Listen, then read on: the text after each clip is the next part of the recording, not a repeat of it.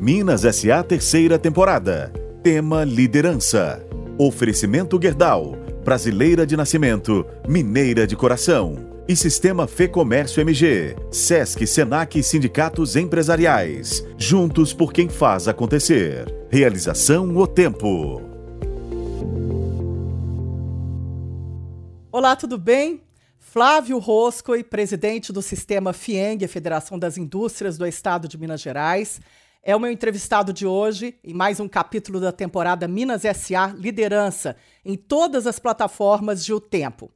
Flávio tem 51 anos, está na FIENG há mais de duas décadas, está no segundo mandato à frente da FIENG, que tem 90 anos, 128 sindicatos, tem uma receita anual de 1 bilhão e 700 milhões de reais e vai fazer aí a construção de mais 40 escolas do sistema SES e SENAI, mais de 200 escolas que já existem, e é para falar sobre a sua atuação, sobre a sua atuação também no setor industrial. Flávio é sócio-diretor da Color Têxtil, uma indústria que é uma das maiores fornecedoras de malhas do país, com plantas em Belo Horizonte, Itabirito e Sergipe.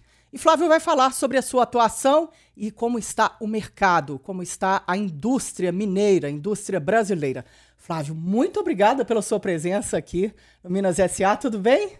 Eu que agradeço, Lenice. É uma honra estar aqui nesse programa que vem dando protagonismo às lideranças de Minas. Ah, obrigada. É, Flávio, queria que você falasse um pouco, para as pessoas conhecerem um pouco mais a sua liderança. Como que você começou no setor industrial? Foi seu pai que incentivou, sua mãe? Como, como é que é essa, essa relação com a indústria? É, a nossa empresa ela é uma empresa de segunda geração, né? Meu pai que fundou. E logo no início eu engajei e participei e quando eu tinha 25 anos, meu pai já fez a sucessão. Meu pai ainda muito novo, com 50, foi mexer no agronegócio que ele mexe até hoje. Mas deixou a indústria é, comigo e com meus dois irmãos, né, que trabalham comigo, inclusive, até hoje. O meu irmão e minha irmã. É, trabalhamos em conjunto, eles na verdade carregam um pouco do piano, né? Quando é. eu passo na empresa todo dia que eu não estou viajando, mas é, o dia a dia, a minha parte de gestão, nós temos um executivo que faz boa parte do que eu fazia. Eu ainda faço todo o planejamento e cuido é, de parte do, do cotidiano, mas em menor proporção, é óbvio. E fico ali uma, duas horas, duas horas e meia por dia na empresa fisicamente. Claro que hoje você tem celular, tem todos os meios de comunicação. E o restante do tempo eu dedico aí à FIENG. Então, é, logo na indústria, a gente sempre teve uma mentalidade associativa. Então, desde muito novo, desde 93, né, tinha 22 anos, eu já participei, já participava do sindicato de maneira ativa. Eu acho que é importante, hoje eu vejo os jovens postergando muito a, a, a entrada na vida profissional. Eu acho que dá para conciliar estudo e vida profissional, e eu acho que pega experiência, né? É, eu diria que é um desafio, claro que é, é uma, é uma trajetória é. pessoal, né? Cada um sente o seu momento, a sua hora, mas eu, eu acredito que você assumindo as responsabilidades mais cedo, você acumula experiência mais rápido. E isso é muito importante é, para que o profissional seja ele madure é, antes um pouco e com vigor. Né? É, já enfrente logo é, os desafios, problemas. Cheio de energia. Né? O jovem ele tem uma vantagem, ele tem muita energia, é. falta às vezes experiência. Então, quando você consegue fazer já uma bagagem maior com juventude, ajuda muito. Né? E, então, em, lá nos anos 2001, eu virei presidente do sindicato, em 2001, e comecei a trabalhar ativamente na FIENG. Eu ocupei vários cargos na FIENG, né? fui conselheiro fiscal, fui gestor é, de suprimentos, fui gestor do planejamento estratégico, fui vice-presidente, é, fui diretor secretário, então é, fui presidente de Câmara e Conselho da Câmara da Moda, é, fui presidente da FIENG Jovem, aí enquanto era vice-presidente, fui vice-presidente por dois mandatos, antes de ser presidente, fui o vice-presidente mais novo da FIENG, da história da FIENG, E também fui um dos, é, pelo menos dos presidentes recentes, eu fui o mais jovem também. Então, isso foi é uma trajetória de 20 anos, ou seja, eu não cheguei lá ontem, né? Passei por várias áreas da FIENG, eu resumi aqui, mas. É. é mas você conhece. pelo menos outras 15 toda. ou 20 funções ao longo dos anos. E adquiri conhecimento e bagagem é, durante essa trajetória. Quando eu assumi a, a FIENG em 2018, eu já tinha 17 anos de entidade, de vida associativa, entendendo de participação, de engajamento. Então, é, isso facilitou muito o início do trabalho e a, a, nossa gestão, juntamente com a diretoria, óbvio. Eu sabia muito bem o que, que você queria fazer à frente da FIENG, o que, é, o que precisava ser feito, né? e essa oxigenação do, do poder. Né? É, durante a campanha a gente construiu uma proposta muito sólida em apoio com os presidentes do sindicato. Né? Então a gente já chegou com a, com a missão, com a proposta. Eu fico muito feliz que todos os nossos propósitos, a gente criou 10 dez pilares, né, foram todos executados. A gente entregou 100%. Você também tem aí a sua vida no dia a dia, é casado com a Dini, vejo sempre a Dini nos eventos da FIENG, suas filhas também, né? Mariana, a Júlia e a Carolina. É, como é administrar essa vida toda? A minha mãe era, é, é, também, meu pai era presidente do sindicato rural, foi, veio aqui para a FAENG, CNA, e ela, às vezes, perdia um pouco a paciência e falava: olha, você casou com esse sindicato, com a vida sindical, leva sua cama para lá. É, é, dá para conciliar? Tem hora que, que a coisa é meio complicada também, não é? Não? Tudo é uma questão de prioridade. É. Gestão do tempo é prioridade. Você dá para conciliar tudo, né? Desde que você faça as coisas com intensidade. O tempo é, é, tem um conceito chamado tempo de qualidade. Né? Uhum. Né? Muitas vezes é óbvio que é importante a presença, você estar tá junto. Eu, eu foco, eu, no caso da família, no final de semana. No dia da semana é mais difícil. Mas tempo que eu, os momentos é, em que estou com a família, e, e, não somente com o núcleo familiar mais próximo, mas toda a família, pai, mãe, irmãos, é, ser um momento de qualidade. Né? Fazer. Então é, é claro que é um desafio, tem de ter compreensão de todos, mas a gente consegue ir administrando. E aí tem que administrar o tempo da empresa, o tempo da é. entidade, o tempo da família, o tempo também dos amigos. Então é um balanço tênue, mas é óbvio, todos saem sacrificados quando você assume uma missão que é, a demanda de tempo na FIENG ela é infinita. É. Porque quanto mais você faz, mais demandado você é. Então é um círculo é, contínuo e você tem que fazer uma boa gestão do tempo. Bom, é, você está aí já no segundo mandato da FIENG, não é? ele termina em 2025. Você é, modificou o estatuto, reduziu o tempo né, para três anos. É, a pessoa também que, que vai ser o próximo presidente, ela tem que atender alguns requisitos, né? tem que ter feito ou fazer parte do conselho, da vice, tem que ser, ter sido ao menos vice-presidente, ter, é, não ter mais de 70 anos. Como que é essa, essa questão, Flávio, de, de fazer, é, programar aí a, a, a, gestão? Não ser do mesmo setor, não é como você falou já que né, o setor elétrico, por exemplo, ficou 24 anos, agora o setor têxtil, no próximo tem que ser outra pessoa de outro setor. Como que é definir isso tudo? A gente, ao longo, desde que a gente assumiu, a gente identificava que precisavam ser feitas melhorias na governança. E a gente fez várias mudanças estatutárias consolidando essas melhorias. É, para que a gente tivesse uma governança mais sólida. Que o ponto fraco das entidades, na minha leitura, pelo menos as do sistema S, é justamente, eventualmente, governança. Grupos que querem se perpetuar no poder. É, e você tem várias fragilidades. Então a gente foi fazendo construção, criando uma política é, que garantisse à entidade é, uma aderência dela à defesa de interesses da indústria e da sociedade.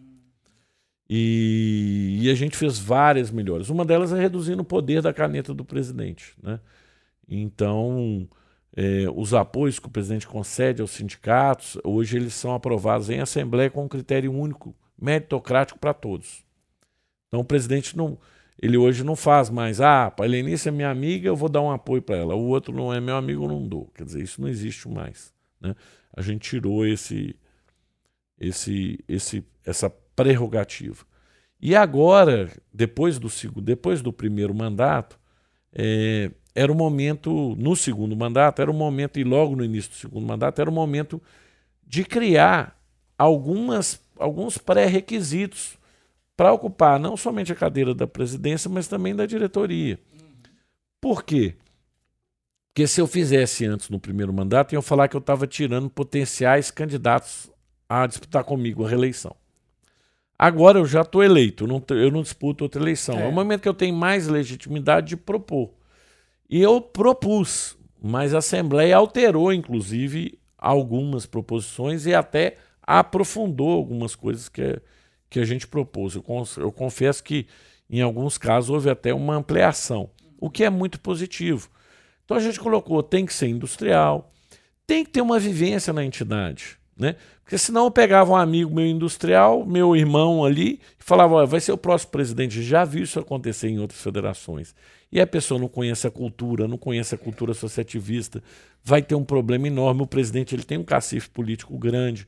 Então a gente colocou: olha, tem que ter anos de experiência, não é vice-presidente, mas tem que se dar diretoria executiva por pelo menos um mandato, que é muito pouco. Eu fui quatro antes de assumir. Né? Então não são critérios excludentes, mas são critérios é, para ter um mínimo. Né? Tem questão que ser... da idade, o que, que você acha? Assim? Você acha que a idade, depois dos 70 complica? É 70 para assumir. Ou seja, já é uma idade. A demanda por um presidente da FIENG. Você vê, nós estamos aqui. Eu viajei quinta, sexta, sábado, domingo e segunda. Para lugares diferentes. É. É, além da viagem, você tem que fazer um monte de outras ações. Eu fui para Araguari na segunda de manhã, é, uma e meia da tarde eu já estava aqui, terminou dez da noite. É, você tem um estado com 853 municípios, você tem 65 mil indústrias que você tem que olhar, atender. Você tem uma entidade que tem quase 200 unidades no estado, 8.200 funcionários, você tem que fazer a gestão, você tem que atender é, os, os pleitos da indústria, você tem que atender os industriais, você tem que ouvir, é, você tem que também fazer todo o trabalho político, né? E político hoje não é só no executivo. Você tem que estar tá atuando no legislativo, no judiciário, no Ministério Público. Quer dizer, é uma atuação é, institucional constante com a sociedade, com a imprensa, com, com as organizações não governamentais, enfim, com todo um público, né? com a própria sociedade. Demanda enorme, né? É, então a demanda é enorme. Então é preciso uma vitalidade. Então o que a gente fez foi valorizar quem está na casa, quem tem a cultura da casa, quem tem vivência, é, para evitar é, movimentos oportunistas. Flávio Rosco, presidente do sistema FIENG, em mais uma temporada, Minas SA Liderança. Flávio, a FIENG ela tem uma receita aí de 1 bilhão e 700 mil reais. Ela tem em caixa mais de 2 bilhões de reais de reserva para poder fazer é, é, todos os projetos. É, como que é o business plan também da entidade aí para os próximos anos? Né? Você está encampando um projeto aí de construção de 40 escolas né, do sistema SESI Senai. Como vai se dar isso? Centro de descarbonização? É, são, são várias frentes de trabalho. Né? Isso tudo para é, valorizar o capital humano em Minas Gerais, para realmente ter uma contribuição da entidade na vida das pessoas, né? É, a gente, logo que a gente assumiu, a gente tinha uma proposta muito agressiva de uma maior participação do sistema FIENG, que engloba SESI, SENAI, IEL, CIENG e FIENG. Né? Então são cinco entidades embaixo de um guarda-chuva, né? e essas cinco entidades que têm esse número. No total, hoje, quando a gente assumiu, eram um pouco mais de 70 mil alunos, hoje são 215 mil. Então a gente triplicou até o momento de alunos. A nossa meta até a saída em dezembro de 25 é chegar a 280 mil alunos, uma meta muito ambiciosa. Nós teremos quase 1,5% da população de Minas Gerais matriculada ou no SESI ou no SENAI. É... Nós trabalhamos muito e fortalecemos a área de defesa de interesse. Criamos áreas novas como energia, é é, a área de finanças, para dar assessoria, é, mas nós damos consultoria gratuita hoje para as empresas associadas na área tributária, trabalhista, meio ambiente, energia, economia. É, são um total mais de sete áreas em que a gente atende o empresário. Agora, a gente, nesses segmentos, a gente está fazendo a implementação da inteligência artificial, que vai aumentar a nossa capacidade, e com isso a gente vai alargar o número de áreas que a gente vai atender gratuitamente toda a indústria, é, com funcionários de altíssimo nível de qualidade técnica, etc., é, ajudando as empresas ali no dia a dia das suas atividades. A gente aumentou muito esse atendimento à indústria também. E... Como que é esse atendimento? Assim? São, são 65 mil indústrias em Minas Gerais? É, hoje, e, quando e a gente assumiu, tinha um pouco mais de 4 mil associadas ao sindicato. Hoje são mais de 7 mil, então a gente cresceu o número de indústrias associadas ao sindicato em mais de 75%. E, e, a, e, a, e essa, esse trabalho de diversificar a economia mineira, não é? A gente vê ela muito pautada em mineração ainda, mas a gente sabe que isso não é para sempre. É, como que a FIENG tem feito para ajudar nessa migração, né? essa migração de profissões, de atividades, é, ampliar a pauta de exportações da gente, né? E, é o... e geração de renda e uhum. emprego, né? Principalmente. O, o Estado tem ajudado muito, né? O governo Zema tem essa mentalidade de atrair investimentos, de construir a prosperidade através do crescimento econômico sustentável. E é justamente tudo aquilo que a gente defende, né? É, tem gente que acha que Estado cria riqueza. Estado não cria riqueza nenhuma. Quem cria riqueza é quem produz, é a sociedade. O Estado gasta, né? O Estado Zema ele cansou de falar, né? Trai riqueza da sociedade é. para redistribuir. Geralmente mal e porcamente e com pouca produtividade. Então, o nosso desafio é fazer com que a sociedade entenda que o protagonismo é nosso, é do indivíduo. Somos nós que geramos riqueza. Todos nós. Empreendedor não é só aquele cara que é empresário. Empreendedor é todo funcionário, por exemplo, que pensa diferente, que vê é. oportunidade onde outros não veem é, que e, e, que apresenta sugestões e que muda, etc. Então, falta mentalidade empreendedora no Brasil e falta reconhecer essa mentalidade. Eu diria que é fundamental né, que a sociedade reconheça é, a importância do empreendedorismo, porque ele é que é a fonte de crescimento. É o aumento de produtividade que gera riqueza. É, que gera imposto, que gera divisas. Né? ver... O empresário não é vilão. Né? Você está tá conseguindo mudar um pouco esse discurso? Que é. eu, eu tenho 30 anos de jornalismo, eu, desde que eu comecei tem esse discurso. É, esse eu acho que é o grande, um dos isso? grandes equívocos da nossa sociedade. É muito fácil estereotipar o empresário, né? Por isso que a todo momento, às vezes, tentam falar, fala o empresário de destaque. Eu não falo, porque na hora que eu falar, é. já tem uma crítica com relação àquele empresário pronta, e se não tiver, vai ser inventada. Nós temos que valorizar é a classe, é a categoria. São esses que geram milhões de empregos, são esses que muitas vezes botam suas economias em risco. Empresário, todo mundo só pensa logo nos grandes, não é? São 30 milhões de empreendedores no Brasil. Tem mais empreendedor do que trabalhador com carteira assinada no Brasil. Na indústria é assim também, a indústria pequena que gera mais emprego, é, é, continua essa divisão aqui em Minas Gerais, pequena, a média, indústria grande? é equilibrado. É, você tem as médias e grandes gerando uma parcela significativa de empregos, mas também tem uma parcela gerada pela pequena empresa, mas eu diria que no setor industrial, porque é um setor mais complexo, a maior parte dos volumes dos empregos estão nas empresas de maior porte. É diferente, às vezes, de outros segmentos e outras categorias. E a vantagem que o empreendimento, o melhor emprego salarial, tirando o emprego público, é o emprego da indústria. Paga mais de 70% do que os outros segmentos. É o emprego que precisa melhor formação. É na indústria que 70% dos investimentos de inovação são realizados. É a indústria que gera também o ganho de produtividade através de tecnologia e nos outros segmentos. Né? Eu vejo, Flávio, é, os industriais, CEOs, o, Gustavo Werneck da, da Gerdau esteve aqui, ele falou, olha, a indústria da porta para dentro, ela tem produtividade, competitividade, não deixa nada a dever a nenhuma outra indústria no mundo. É, a questão é depois a celeridade, os processos, a burocracia, é concorrer com o lá de fora, que né, o produto está entrando aqui sem as salvaguardas, sem imposto de importação. A gente teve agora, por exemplo, esse programa aí, né? É, é, remessa conforme. É, o que, que a FIENG tem feito para que é, não haja aí um extermínio de empregos, é, fim de indústrias, nessa concorrência global em que o Brasil sai muito atrás. É, é, esse talvez seja o maior gap que a gente tem que cobrir, é a percepção da sociedade é, sobre o Estado e sobre o setor produtivo. Quando o Estado quer controlar o setor produtivo, a sociedade normalmente aplaude. Mal sabe ela que é ela que paga a conta. É, todos nós, né? Tudo que você cria dificuldade, tudo que você cria de exigência, tudo que você cria de burocracia, vai para o custo do produto. Alguém tem que pagar, né? né? Alguém vai, vai pagar. por todos nós. E quando conta. você está lá na, na, na, na prateleira, você está pagando.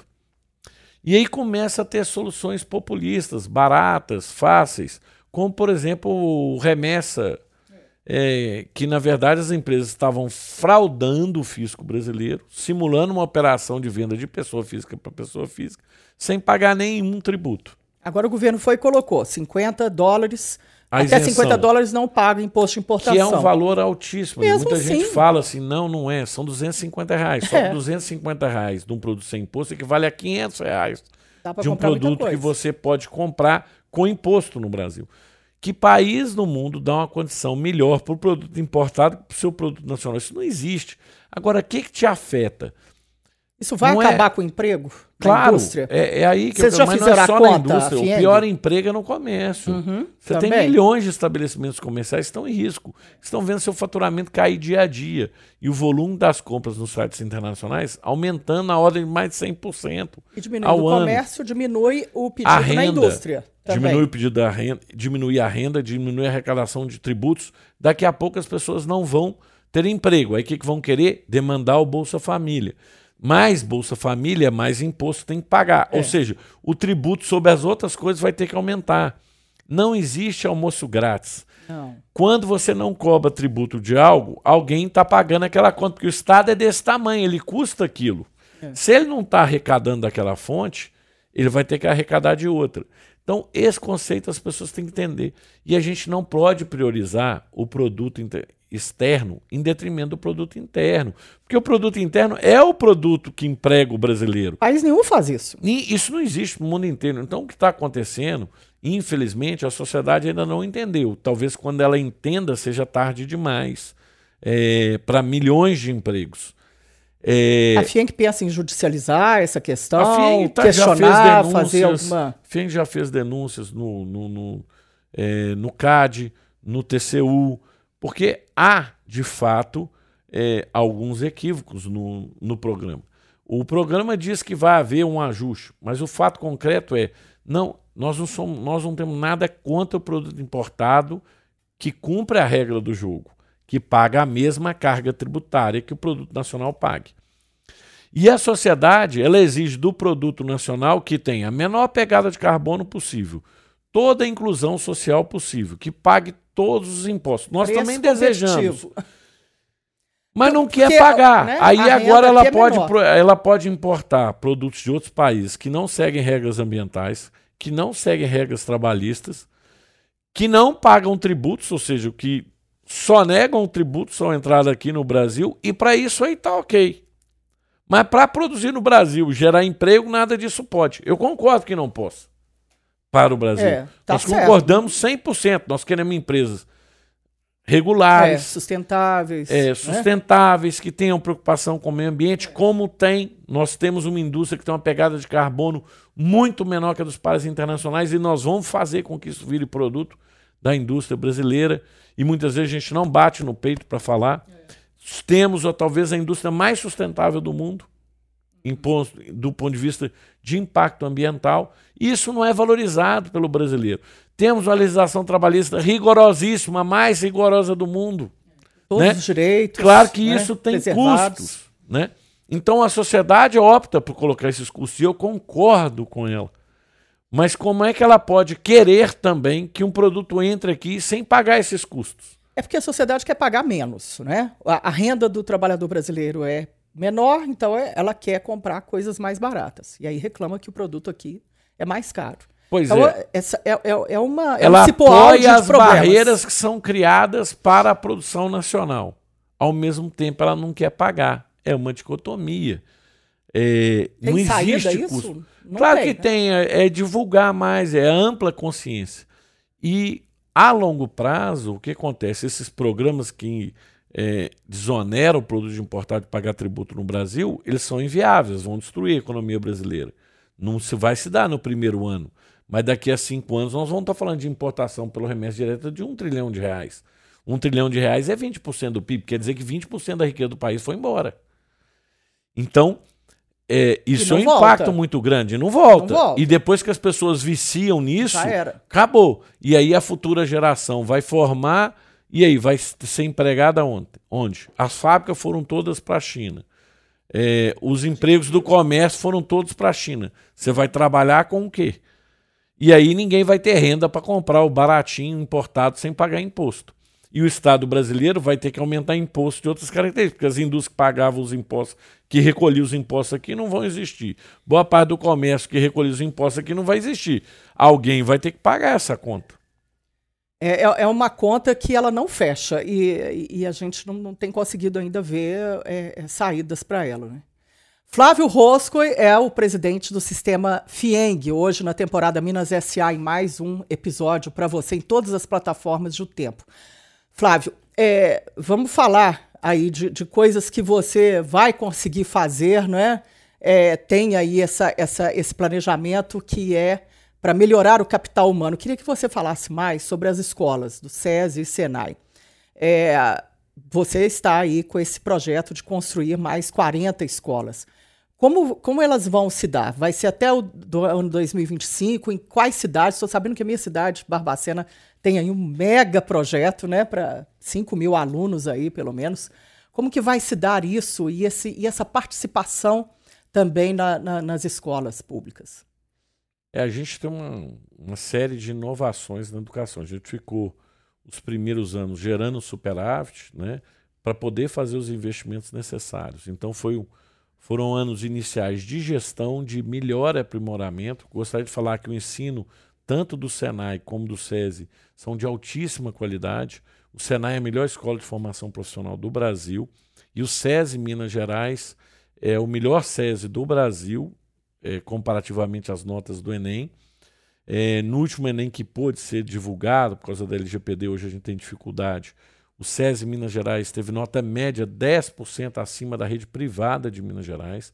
Lembrando que o nosso aluno tem o mesmo nível socioeconômico do aluno da rede pública. E tivemos um desempenho 30% melhor que o aluno da rede pública eh, de Minas Gerais. Eh, com o mesmo aluno, quer dizer, o aluno tem o mesmo nível sociocultural. E se tivesse escola do SESI isolada, estaria entre as 20 melhores escolas do Brasil. A melhor escola baixa renda do Brasil é uma escola do SESI Minas Gerais. E entre os SESIs do Brasil, eh, das 20 melhores escolas pelo Enem do SESI no Brasil, 20 estão em Minas Gerais. E das 25 melhores escolas do SESI pelo Enem no Brasil, 24 estão em Minas Gerais, só tem uma do Paraná, que foi a 23ª na última tabulação. Então a gente tem um desempenho é, memorável. Nós levamos, investimos pesadamente em tecnologia. Hoje os nossos alunos têm ó, é, aulas com óculos de realidade virtual aumentada. Vocês têm aula com robô Todas as- também, não é? Todas Aprende, as é? nossas unidades têm robô colaborativo, que é a última geração de robô em contato com os alunos. Um a cada três alunos as- um, faz aula com tablet, né? Então, boa parte das aulas você tem tablet. Nós temos espaço maker, nós temos robótica. Então, nós levamos esse conceito tecnológico, aliás, a um bom eh, método de ensino e um método que pega esse aluno que tem um nível socioeconômico mais baixo, que tem uma defasagem de conteúdo, eh, a- mesmo relativamente grande comparada com a rede privada, e eleva esse aluno ao mesmo nível até um patamar superior. Então, esse trabalho é um trabalho de inclusão, um trabalho que é portador de futuro. Você está mudando a vida das pessoas. E a gente tem salas inteiras que entram em federal. Quer E já dizer, adapta também a mão de obra para o que a indústria vai precisar, né? Com Perfeito. outras profissões, não é? Também. A indústria está cada dia que passa mais tecnológica. O, mais trabalhador robô, tem que ser mais, mais drone, né? Mexer né? com drone. Então, e outra coisa, você fala a linguagem do aluno. Qual que é o problema de boa parte das nossas escolas? Estão no século XIX, quando lá fazia sentido um professor e um giz e umas cadeiras. É. Hoje nós estamos no século XXI. Uhum. Quer dizer, a escola tem que corresponder a essa expectativa. O aluno já nasce digital, o menino já de, qual, é. de qualquer nível socioeconômico. Você pode dar um telefone para qualquer menino de 5 anos que ele é. faz coisa que o pai ou o avô nem sonha em fazer com o telefone. Então, você tem que dar essa pegada tecnológica. E aí o que acontece é que a gente traz o aluno para dentro da escola, o aluno se vê ali. E a gente tem um projeto de levar isso para a rede pública. Né? Como então, que é esse projeto para a rede Por pública? exemplo, a robótica a gente lançou no ano passado, nós fizemos 3 mil, 3 mil alunos de robótica na rede pública. Esse ano nós vamos fazer 50 mil. No ano que vem a meta é 100 mil alunos na rede pública, em parceria com as prefeituras. Nós estamos levando robótica para a rede pública para que o aluno desperte é. esse interesse pela escola também. E ele vê a relevância do português, do inglês, da matemática, da física, porque não tem como você fazer robótica sem isso. Né? Então o aluno vai vendo que aquele conteúdo que ele estuda, ele é relevante para aquilo que ele quer fazer. E robótica é algo que todos é. os alunos querem fazer. É porque além de robótica você tem conceitos de programação, você tem uma série de habilidades que você tem que exercer, uhum. que serão muito úteis no dia a dia dessa nova geração. Né? Quem é que pensa em fazer um acordo com o governo do estado, fazer uma, uma parceria público-privada, administrar escolas, melhorar essa, essa nota de Minas, essa é, participação? Existe? O estado deve colocar em um edital na rua, é, fazendo parceria público-privada com um volume é, significativo de escola. A FIENG vai participar desse processo e a gente pretende aí é, entrar nisso para dar a nossa contribuição na educação pública. A gente já vem fazendo uma grande contribuição, lembrando que esse é um investimento da indústria. É a indústria que está sendo portadora de futuro para essa geração. Né? É... E agora a gente quer levar para a rede pública. Ou seja, Sim. nós somos uma rede privada, mantida pela é. indústria, mas uma rede privada. E uma rede privada que triplicou nos últimos cinco anos e que a gente pretende entregar ainda quatro vezes maior. Atualmente são quantas escolas do, do, do SESI? E, do SESI e do Senai, escola, unidades, quando é. a gente fala quase 200, não são escolas, são unidades. São a gente unidades. tem museus, a gente tem clubes, a gente tem teatros e a gente tem escolas. Aí, escolas, entre SESI e Senai, a gente tem 130. Sim. E agora a gente está ampliando o nosso objetivo eram 25 iniciais e agora nós já estamos falando em ampliar 40. 40 até Mas 2025. nós, nas escolas existentes, a gente já fez reforma e melhorias em quase todas as escolas. E a Passaram gente já ampliou alguma... as escolas. O que a gente fez foi aumentou a escala das, das escolas existentes, foi o que a gente fez no primeiro mandato, reduziu o custo aluno hora em 43%. Melhorou a produtividade. Melhorou a produtividade, né? Gerou superávit para poder fazer os investimentos físicos que são feitos agora. A gente vai ter um cronograma de um bilhão e meio de reais de investimentos nos próximos dois anos e pouco. E para atalhar isso, e também está saindo mais econômico, a gente tem comprado escolas prontas, né?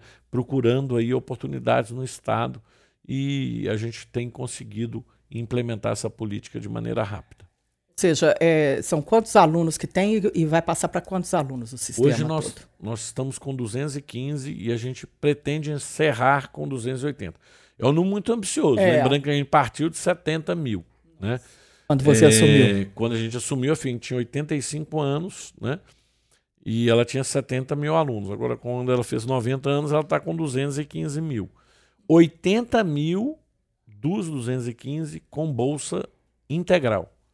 Seja, Esse programa vai aumentar de bolsas? Você pensa em, em ampliar? À medida que aumenta o número de alunos, aumenta automaticamente o número de bolsas. Uhum. Então, uhum. a gente, sim, pretende aumentar. E outra coisa, a gente não tem só bolsa integral. O aluno, na maior parte dos nossos cursos, e faz um estudo socioeconômico. Flávio Rosco é presidente do sistema FIENG, Federação das Indústrias do Estado de Minas Gerais. Flávio, você está me lembrando muito a trajetória do José Alencar, não é? Ele foi ele também fez várias escolas do sistema, SESI, Senai.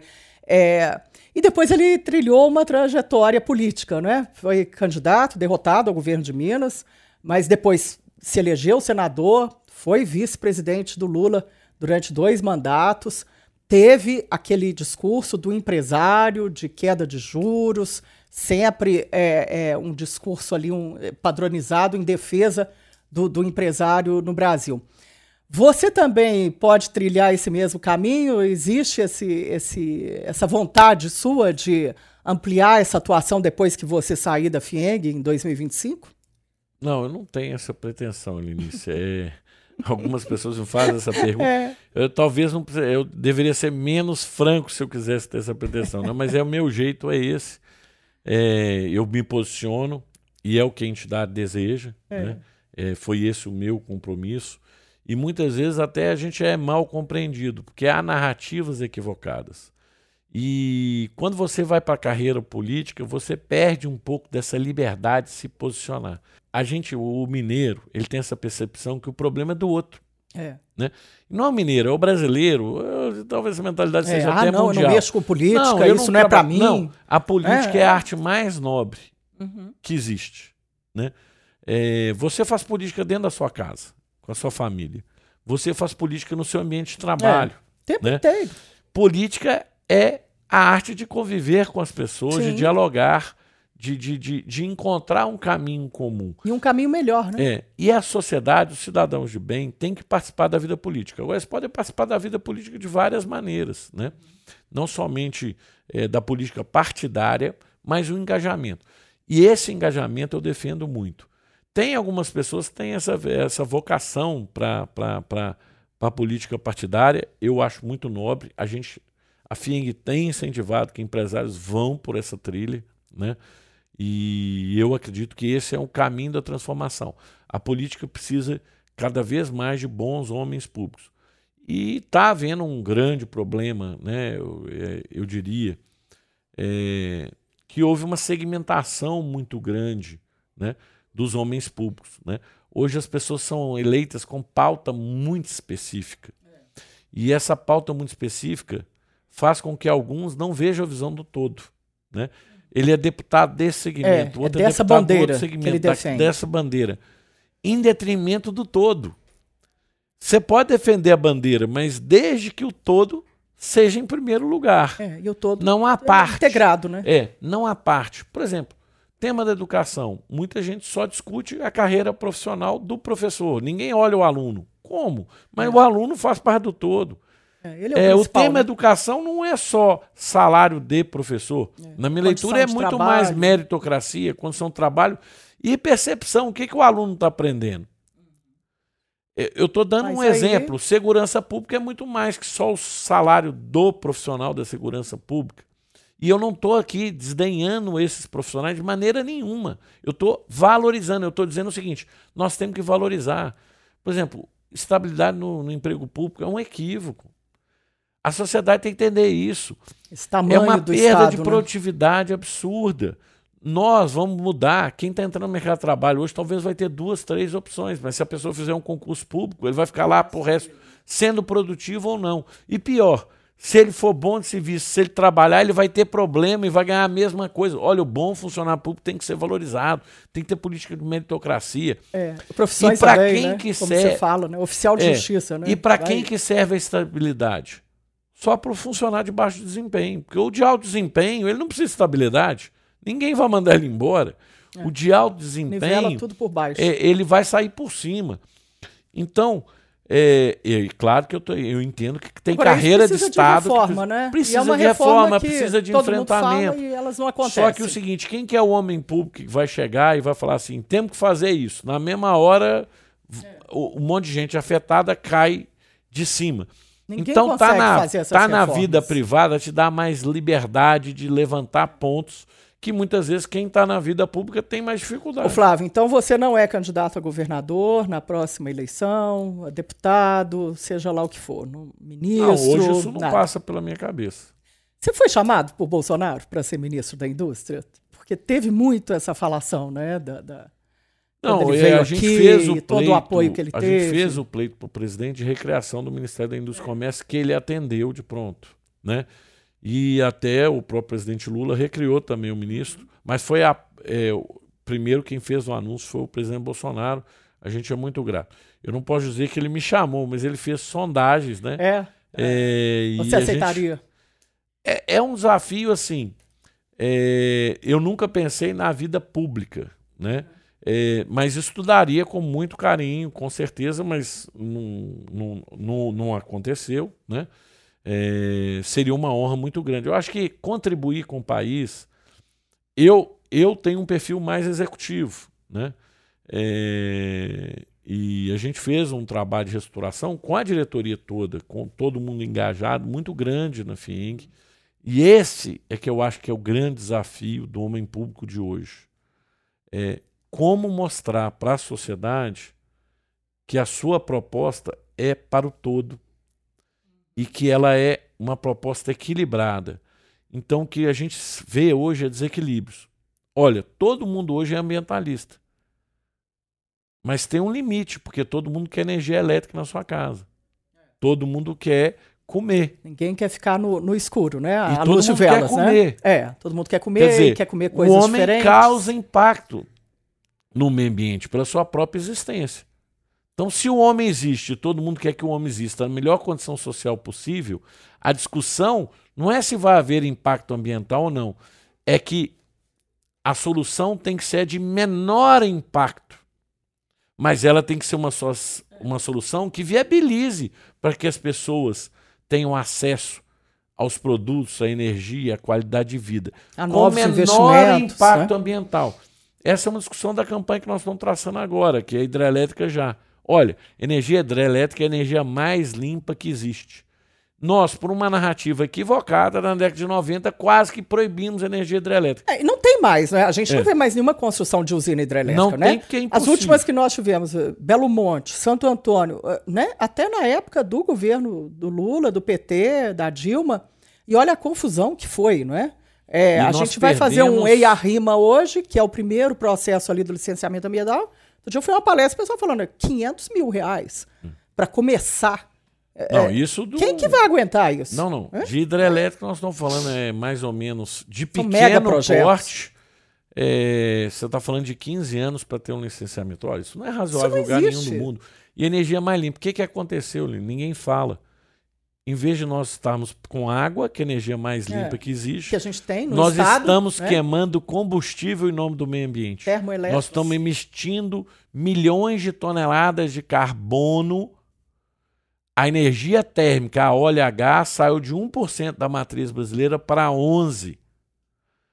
Em nome do meio ambiente, em nome equivocado, É. em nome de bandeiras equivocadas, nós estamos penalizando o meio ambiente. Aumentamos o consumo, é, energia eólica, é, E outra Minas tem coisa. condição de ter mais usinas também, E outra coisa, essa energia térmica está sendo comprada em média a 600 reais, Aí. enquanto a hidrelétrica é 120. Sabe quem está pagando isso? Você, na sua conta de energia.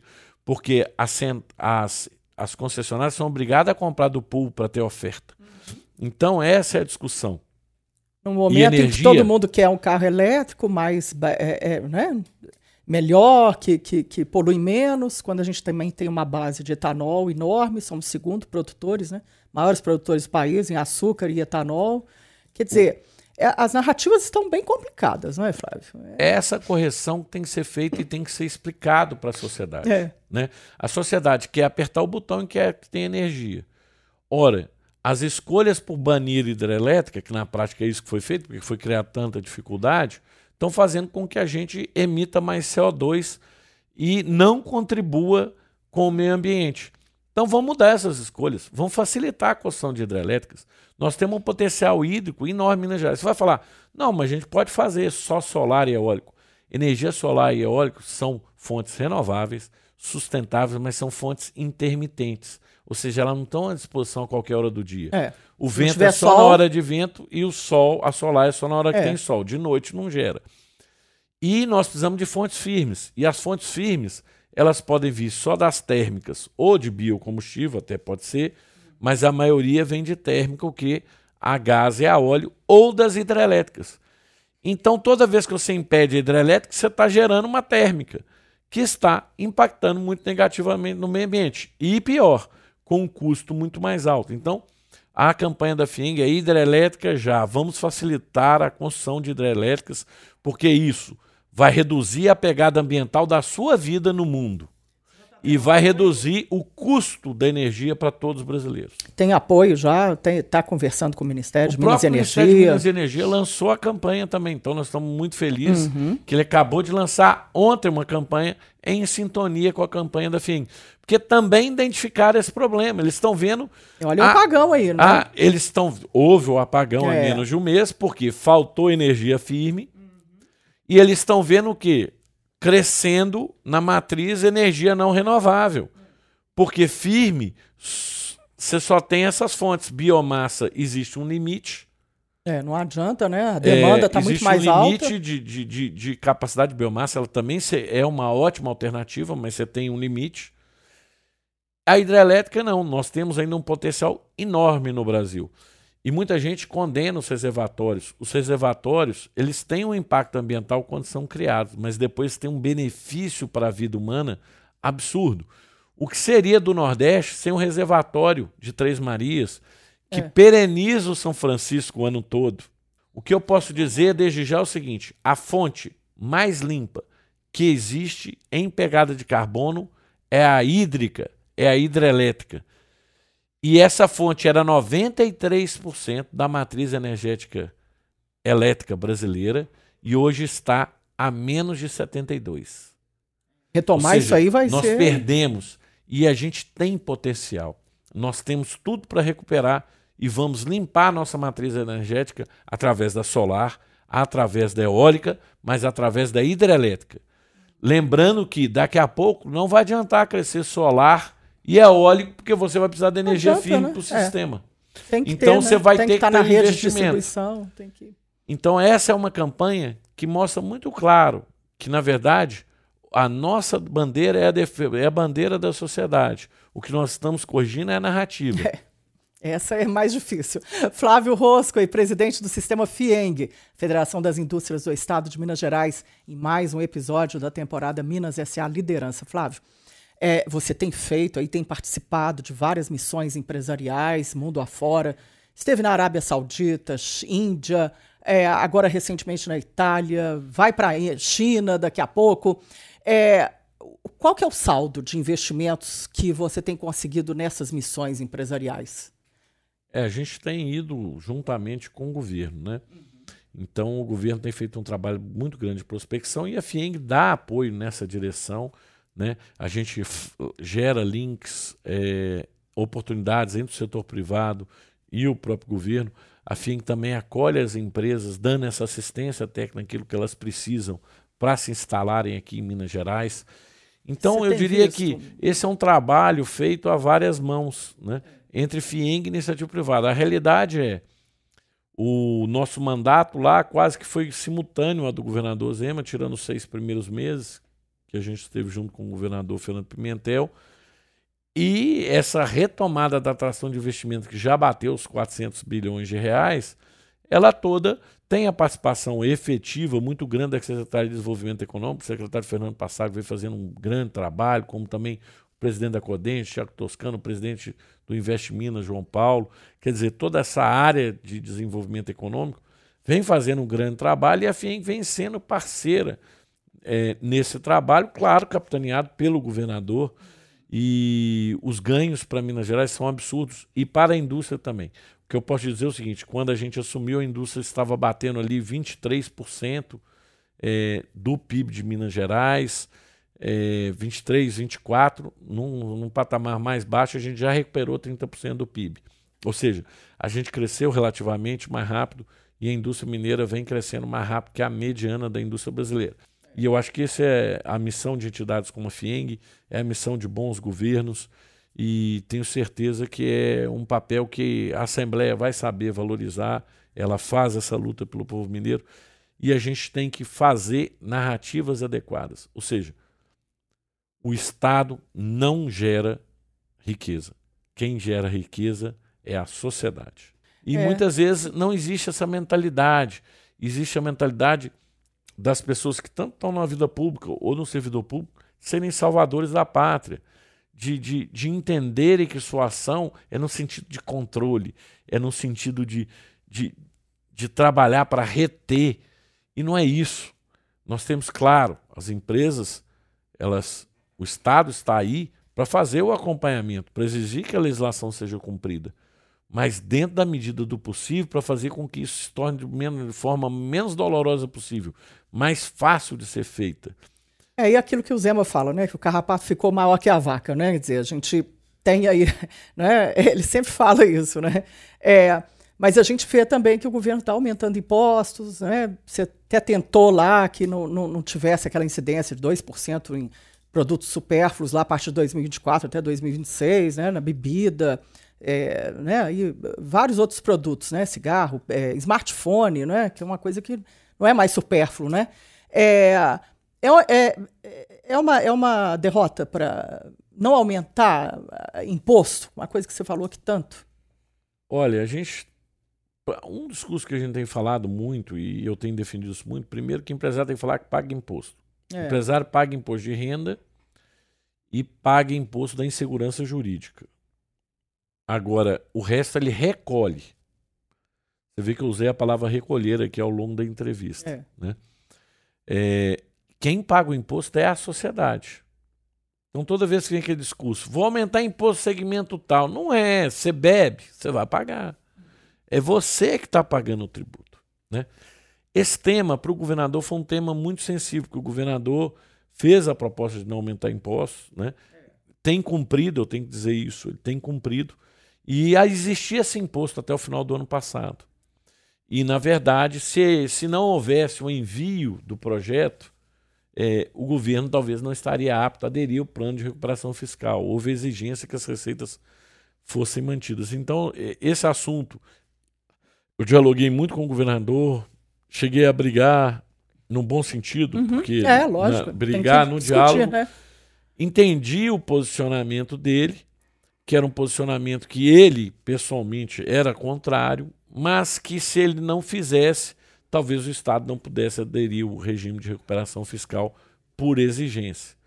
Então ele teve que encaminhar é, esse projeto, é, restabelecendo a alíquota ao que era antes, até o final do ano passado. O setor produtivo todo chiou muito, nós chiamos juntos, trabalhamos contra esse projeto, é, entendemos a, a percepção do outro, mas entendemos que isso é ruim para a sociedade de maneira geral e fizemos um trabalho, né? mas infelizmente não logramos êxito, não em tudo. Em alguns produtos a gente retirou, principalmente aqueles de higiene básica, a gente conseguiu retirar. E a gente conseguiu colocar pelo menos só até 26, porque o projeto inicial ele era por tempo determinado, ou seja, ele ia vigorar para sempre. Então agora em 26 você vai ter outro debate sobre esse assunto. Pelo menos a gente conseguiu, agradeço aqui a compreensão da Assembleia nessa direção é, Poder rediscutir isso aí. Na, rediscutir na... isso aí em 26, vai haver essa oportunidade. É, eu acredito muito é, que esse potencial de atração de investimento do Estado vá trazer ganhos que lá na frente permitam a desoneração até mesmo de algumas cadeias que hoje estão oneradas. Quem sabe isso não é possível através do crescimento econômico você poder começar a reduzir tributos que a sociedade como um todo ganha. Flávio, nós já estamos terminando aqui essa conversa. É, tem aí o, o, evento Imersão Indústria agora, não é? nesse mês, e, e a participação de grandes empresas, essa parceria toda, isso tudo para discutir desenvolvimento. Não é? Perfeito, esse é o maior evento da indústria no nosso estado. Né? É, nós teremos mais de 70 palestras, palestrantes de destaque, do dia 23 ao dia 26 de outubro lá no Minas Centro. Então você que é curioso a respeito da indústria, mas também que é empresário de outros segmentos, nós vamos ter discurso sobre vários temas, ou você que é um profissional que lida com, por exemplo, com o meio ambiente, com a área tributária, com a área trabalhista, com economia, ou lida também com produção, com inteligência artificial, com tecnologia. Todos esses temas estarão lá. São mais de 70 palestras. Entre no site da FIENG e veja como você pode adquirir o seu convite. Né?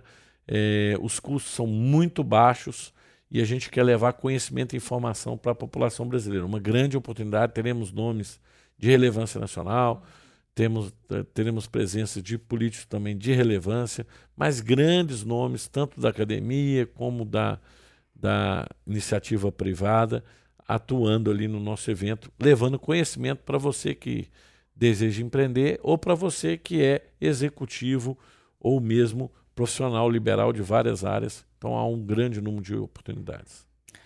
Flávio, quero te agradecer a entrevista. Muito obrigada. Obrigado, Lenice. Como sempre, que... muito eficiente. Ah, muito gente... obrigado, foi ótimo, um prazer. Tem que falar sobre vários assuntos, né? Espero que você venha aqui para dar mais boas notícias. Com certeza estaremos tentando fazer isso. Obrigada, Flávio. Bom, essa, esse episódio de hoje vai ficando por aqui. Muito obrigada pela sua audiência. Eu recebi Flávio Rosco, presidente do Sistema FIENG, a FIENG, que é a Federação das Indústrias do Estado de Minas Gerais. Muito obrigada pela sua audiência e até um próximo episódio.